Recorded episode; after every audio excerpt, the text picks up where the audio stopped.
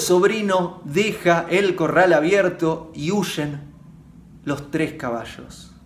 El sobrino, éramos pobres y ahora somos más pobres porque dejé el corral abierto. Y el viejito dice, por algo será. Tiempo después vuelven solo los caballos del monte, los tres caballos acompañados por tres caballos más, tres caballos salvajes y entran dentro del corral.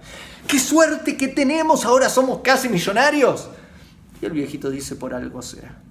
Tiempo después, el joven está tratando de domar a uno de los caballos salvajes, se cae, se rompe una pierna. ¡Ay, qué dolor, qué mala suerte! Y el viejito, por algo será.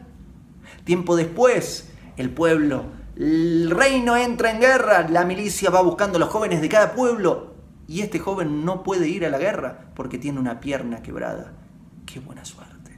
Y el viejito dice, por algo será. Hago esta rápida pausa comercial para agradecerte por oír mi podcast y pedirte que si te gusta lo recomiendes. Si te gustaría adquirir alguno de mis libros, podés encontrarlos en su formato físico y digital en Amazon y en su formato audio en Audible. Gracias y que continúes disfrutando del contenido que tengo para vos.